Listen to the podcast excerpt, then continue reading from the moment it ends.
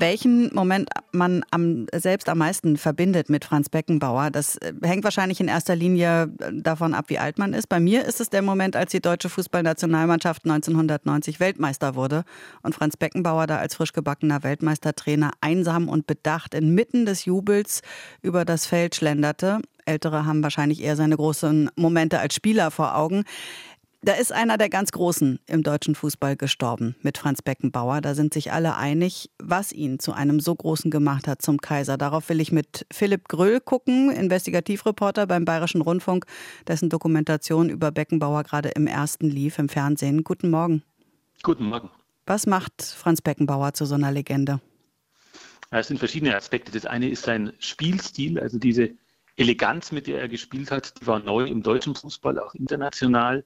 Ähm, und dann ja, gibt es aber auch viele andere Aspekte, ähm, die, dass er den Fußball insgesamt vorangebracht hat. Ähm, also viele Aspekte, wie dass er zum Beispiel der Erste war, der einen Manager hatte, ähm, der Erste, der Werbung auch machte im Fernsehen. Also diese Professionalisierung des Fußballs, die ähm, spielt da auch eine wichtige Rolle.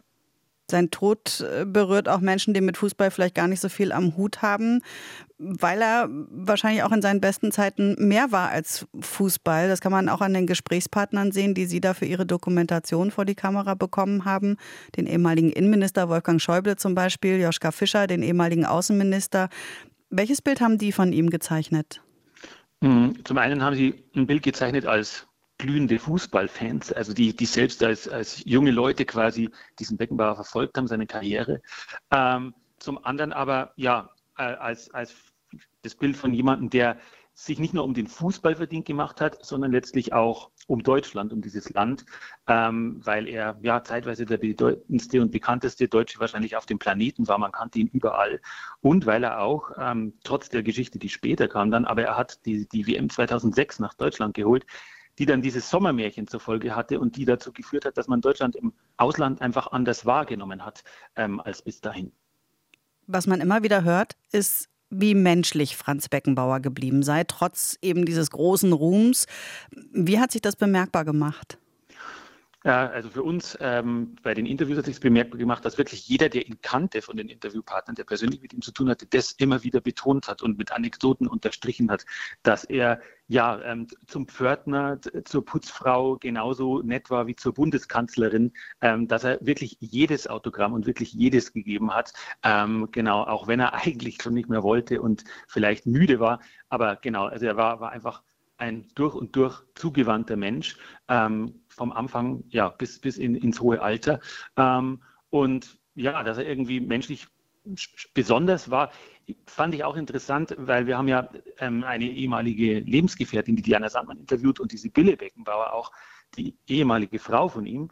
Und ganz interessant war, dass auch seine Ex-Frauen ähm, ein sehr, sehr positives Bild gezeichnet haben von ihm. Also er hatte zu den immer guten Kontakt, auch nachher noch. Ähm, ja, ich finde, das sagt auch einiges über ihn. Dass er dann die Fußball-Weltmeisterschaft nach Deutschland geholt hat als Chef des Bewerbungs- und Organisationskomitees, haben Sie ja schon gesagt, sehen viele als Höhepunkt seiner Erfolgsgeschichte, aber wurde dann eben auch äh, zum größten Schatten auf seinem Glanz die Korruptionsvorwürfe, die sich damit verbinden. Ja, das ist richtig. Genau, das hat sich dann ja, neun Jahre später letztlich herausgestellt durch eine Spiegelrecherche, dass da wohl Geld im Spiel war. Die Vorwürfe wurden nie so richtig aufgeklärt, ähm, wofür genau dieses Geld war, aber es ist Geld geflossen. Es ist auch klar, dass Beck, Franz Beckenbauer damit zu tun hatte. Und es ist interessant, weil er war eigentlich einer, dem hat die Öffentlichkeit immer alles verziehen. Ähm, also als er zum Beispiel dann nochmal ein uneheliches Kind bekommen hat, hat er gesagt, nein, der Herrgott freut sich über jedes Kind und damit war die Sache gut.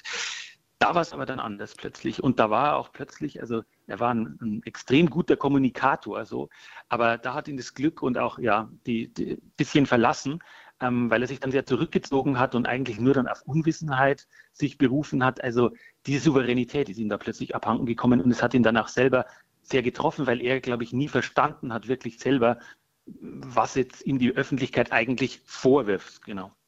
Jetzt ist Ihre Doku äh, zu so einer Art Nachruf geworden. War ja so aber nicht geplant, ne?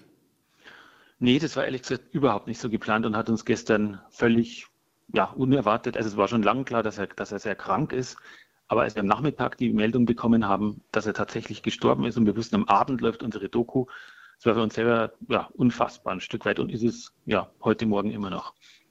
Philipp Gröll sagt das, investigativer Reporter beim Bayerischen Rundfunk. Danke fürs Gespräch heute Morgen, Herr Gröll. Ich danke. RBB 24 Inforadio vom Rundfunk Berlin-Brandenburg.